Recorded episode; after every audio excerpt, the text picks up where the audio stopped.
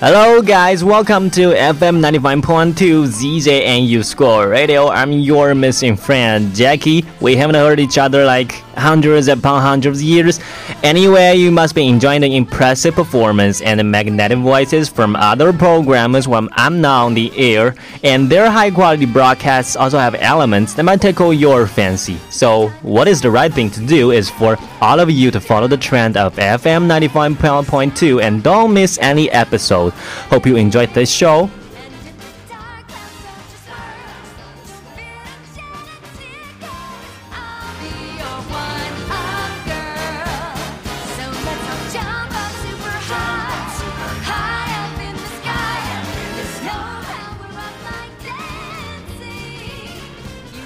Now, I have a question for all of you. Do you play games? And if you do, what kind of gamer you are? Are you a mobile game fanatic, a computer player, or as unusual as in China, a console game lover? If you accidentally belong to the third party, you must have kept abreast of the latest development and advances about current happenings in Nintendo Switch. The Nintendo Switch is the seventh major video game console developed by Nintendo. Now in development by its code name NX, it was unveiled in October 2016 and was released worldwide on March 3, 2017. Nintendo considered the Switch a hybrid console. It was designed primarily as a home console, with the main unit inserted onto a docking station to connect to a television.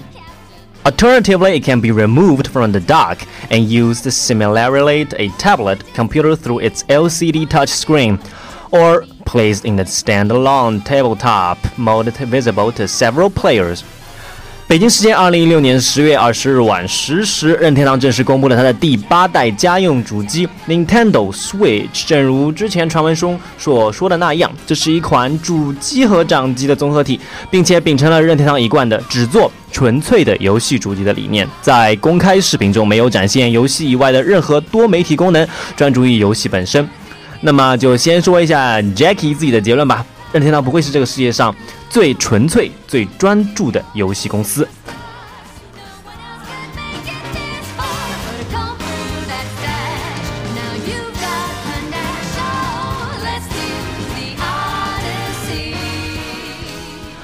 Many people are familiar with the company because of the legendary and far-reaching game Super Mario. Now the brand new version of it has been released to the Switch. 在 NS 主机刚刚发售的第一年，马里奥系列正统续作《超级马里奥奥德赛》便震撼来袭。奥德赛就是马里奥专为 NS 开发的一次御驾亲征，和那位叫做奥德修斯的希腊人一样，马里奥的出走与归来同样充满了各式各样的艰难险阻。然而，在那些已经和他一起走过数个主机时代的玩家来说，这趟环球之旅既有目不暇接的新风景，又有记忆中感动的点点滴滴。玩家在这款游戏面前将重新变回。那个充满好奇心的孩子，像公元前的人们专注聆听《奥德赛》史诗中那闻所未闻的冒险故事一样，感受我们这个时代属于电子游戏史诗中最新、最动人的篇章。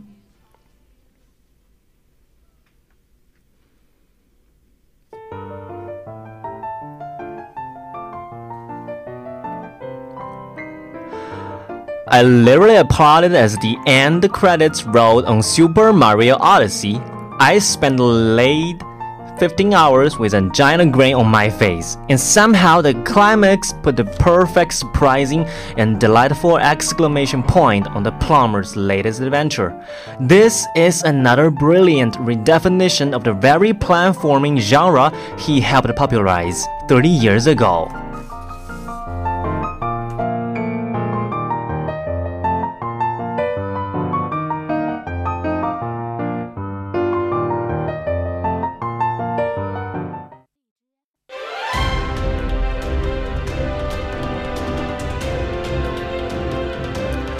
从一九八五年的初代开始，马里奥系列就已经开始在游戏中藏各种看不见的小方块了。在制造惊喜方面，三十多年来，马里奥一直都是最牛叉的。这一点在奥德赛中再次体现的淋漓尽致。接连不断的意想不到的惊喜，既是对玩家努力探索的最好回馈，也是在 Jackie 看来本作最为耀眼的一点。And best of all, even with the story complete, Odyssey has so much more fun to offer. Odyssey looks like a stray successor to the Mario 64 and Sunshine line of sandbox 3D Marios, but it's much more than that. Naturally, evokes, honors, and sometimes directly inspired by the games that came before it, its characters, music, and mechanics. But it also has new things to say as well, like fusing classic style 2D gameplay with the 3D world and using a completely new possession mechanic to add a constant variety to Mario's abilities and exploits.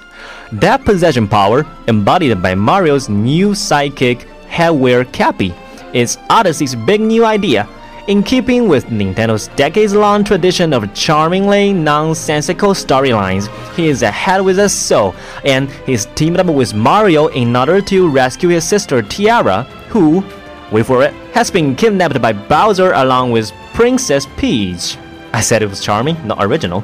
在一个个略显袖珍的开放世界中呢，任天堂塞入了巨量的内容，等着玩家去发现。几乎每一段小小的旅程都会演化为一场非凡的冒险。任何可疑的线索、场景，最终也总能证明自己并非故弄玄虚，完全不存在那些单纯为了填充没有意义的内容。In Cappy's power allows you to possess and many other characters by throwing Mario's head at them. Which bizarrely slurps Mario's physical body inside of the enemy and gives you full control over their powers. Cappy is also used as a jumping pad weapon, sparing Mario's tacos from a untold number of butt stops this time around and many of the cleverest and most smile-inducing possessions are best left to be discovered for yourself. But whether it was thrashing about as a huge, realistic-looking T-Rex in a prehistorical-themed Cascade Kingdom, or becoming a lowly Goomba, but then making a stack of Goombas 10 tall to win over a hard-to-impress Lady Goomba, Odyssey mixes up the gameplay in surprising ways in each of its 16-plus worlds. Throughout the entire campaign, you are using new creators in new, game-changing ways on a regular basis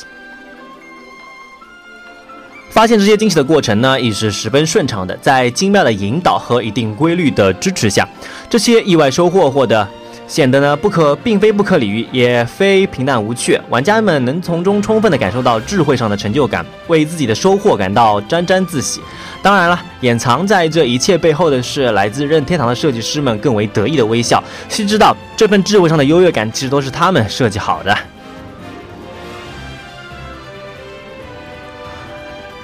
Odyssey's inspired integration of 2D gameplay, complete with Super Mario Bros. era 8-bit art, deserves special mention.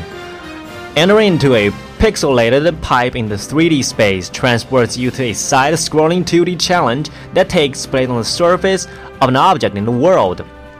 Almost like Link's 2D transformation in The Legend of Zelda, a link between worlds. Most of these sequences are too long.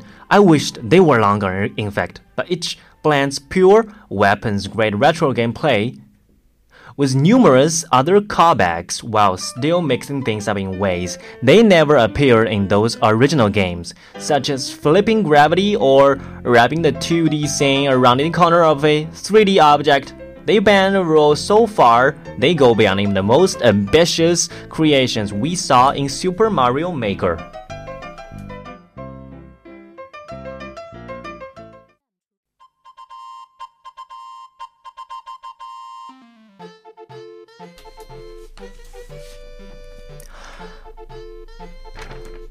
探索的奖励既不意味着某个数值的提升，也不获，也不是获取一件装备那么简单。尽管奥德赛中每一个重要发现里，你总会得到一个月亮，可谁会真的在乎它呢？准确的说，月亮只是一个完成度计量或勋章，真正吸引玩家的还是其所代表的一段段挑战。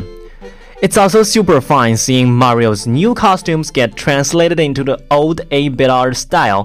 My favorites include the aviator suit and the retro colored builder outfit for no other reason than being fun looks for the veteran plumber. But you can also mix and match hats and outfits to your heart's content.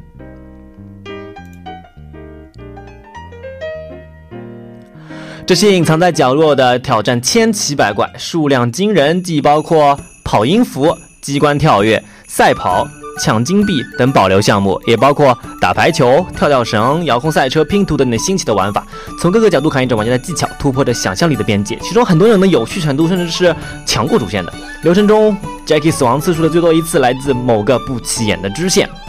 And of all the disparate lands Mario visits in his Odyssey, the urban-themed Metro Kingdom is my favorite. We've never seen anything like its semi-realistic look of New Donk City in a Mario game before. Not only do its urban obstacles allow for some kinetic platforming, bouncing off the hoods of cars and flinging yourself off of city poles, for instance, but tucked away minigames like RC car race and a jump rope challenge are great diversions. All the while, the sheer artistic contrast between the city and the Mario's consistently cartoony look and proportions have already generated interesting discussions about who, or more specifically what, Mario actually is. The end of the New Donk City portion might in fact be the very peak of the pleasure that Odyssey delivers on a consistent basis. Its conclusion is a literal celebration that doubles as a figurative one. Odyssey is pure joy that seems to understand and relish that about itself. 用有趣的关卡去奖励玩家的探索，这是非常有吸引力，当然也非常困难的。而这就是任天堂的强项。 在奥德赛中，这一切在丰富度、精致度上又达到了新的高度。你绝不会因为变太强而丧失探索的欲望，因为等待着你的总是更多令人欣喜的冒险。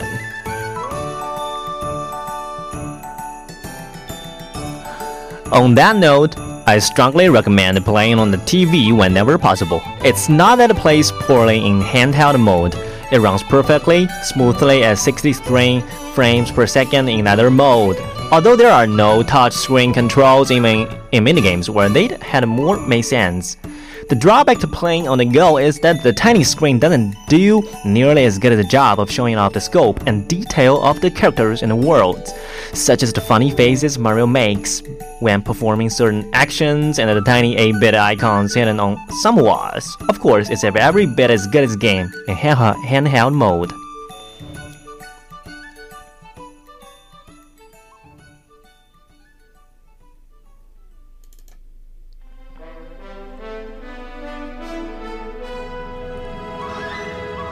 奥德赛的故事可以说是不存在的。库巴又来抢碧池公主啦，这算是有些进步吧。库巴是直接穿着礼服来的，钻戒都备好了，打算搞一场盛大的婚礼，要明媒正娶。其实说实话，还是挺为难库巴这三十年的执着感动的。可惜马里奥是不会允许他们在一起的。尽管故事整体平淡无奇，很明显任天堂完全不打算在此发力，并且毫无期待的 Jackie 却意外的在结局处被燃了一把。伴随着欢快的英文歌曲，库巴和马里奥完成了。生命的大和谐，共同奋战的感觉既华丽又饱含情怀，足以给每一个闯关者留下深刻的印象。能在结尾处给游戏添加一个真正的情绪高潮，对奥德赛而言似乎也算一个惊喜。反观碧池公主在结尾的表现，可真是表现十足，这下碧池之名应该实锤了吧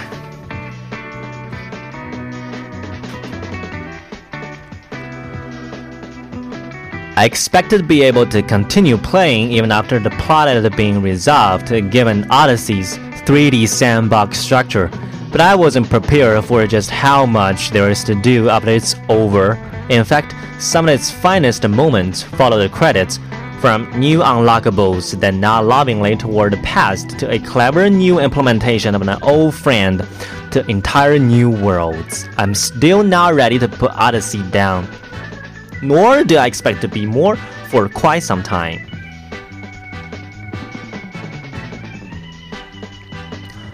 马里奥系列一直是一款很纯粹的游戏，也集互动的艺术。关注点永远集中在玩法、关卡设计上，从没有追随过游戏电影化的浪潮。对拿游戏讲故事始终不在意，《奥德赛》仍然是这么一款游戏。如果你是一名非常关注讲故事的玩家，那么几乎没有故事，或许算是本作的一大缺点吧。And that said, like internal Nintendo Studio EPD's other top shelf Mario games, and unlike the adapt and survive or die trying philosophy of Nintendo's other 2016 masterpiece, The Legend of Zelda Breath of the Wild, Odyssey isn't particularly difficult. Most boss fights are over a bit quicker and easier than their gorgeous designs would suggest. And when you do fail, Death tax you an almost meaningless 10 gold coins to try again from liberally distributed checkpoints. As such, you rarely lose such much grass. 奥德赛在玩法最显著的变化，当然就是帽子系统啦。相比于传统的跳跃、拳头攻击，帽子的攻击性可以说是强悍、安逸了太多，对轻度玩家呢就非常友好了。此外，帽子最大的作用就是附身，玩家呢可以通过帽子附身在部分的 NPC 和敌人的身上，发挥出他们的特性或技能，同星之卡比的核心系统基本一致。Instead, its challenge lies in exploration. There are hundreds and hundreds of Power Moon collectibles to discover, and you will want to gather them because they are the keys that unlock new worlds, including the aforementioned post credits locales. Most moons are quite difficult to track down, and even once you've located them, it's enjoyably challenging to try and suss out how to get your white gloved mitts on them. Some are behind classical invisible walls, others are tucked away in linear areas that try to fool you into thinking that there is only one move inside each. It's a fun minute puzzle to solve, particularly the ones that newly dot the landscape after the story mode ends. I did my best to search thoroughly on my first pass through the campaign, but only ended up with a little more than 200, or less than a quarter of the total complement of collectible celestials. 附身系统的好处当然是显而易见的啦，让游戏拥有了丰富的变化。很多挑战呢都可以通过不同的附身找到不一样的解法，探索各种附身和环境所能产生的化学反应，也常常带来惊喜。虽然此前马里奥系列也不乏变身能力，主要通过吃各种道具，像花呀、蘑菇呀，但附身系统呢无疑就更加的丰富灵活喽。奥德赛中马里奥所能拥有的能力远多于过往。霸王龙、坦克、井盖、铁球等难以想象的玩意都可以变化。最后，相比于通过一片黄树叶变成狸猫后究竟能得到什么能力，附身到一辆坦克后就可以打炮的设计也更加直观。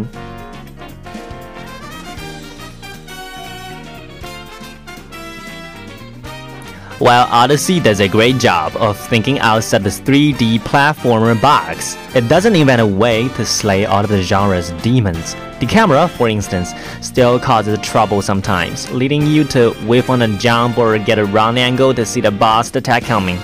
On a logistical note, Despite the fact that Nintendo recommends playing with separated Joy-Con controllers when you first start Odyssey up, you can play with whatever you like and not miss a beat in the gameplay.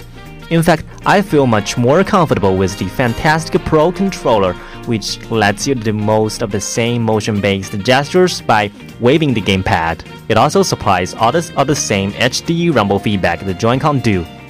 To start here, let's run through some of the biggest games of the fall. Always the most important season for releases of the year. We've already had a sci-fi multiplayer shooter known for addictive loot drops, and just last week we had a dark imagination of 1960s America under Nazi rule as well as a sprawling open world epic set in ancient Egypt. Soon we'll get another Nazi killing themed World War II shooter with an emphasis on PvP multiplayer, followed up by a first person shooter set in the Star Wars universe. Or accident, or engaging, check.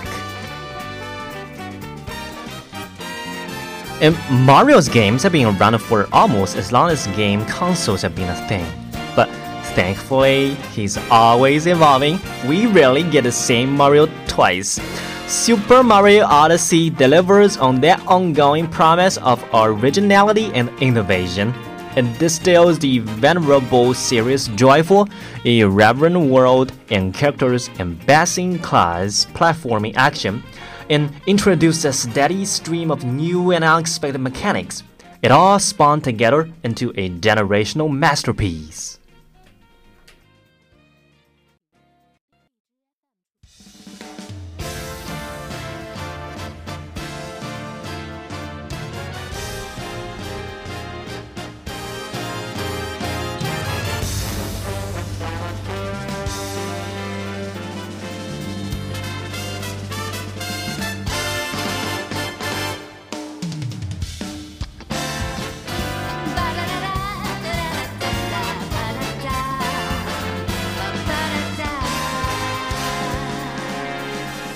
Okay, that's all for today's show. I guess I'll see you next time.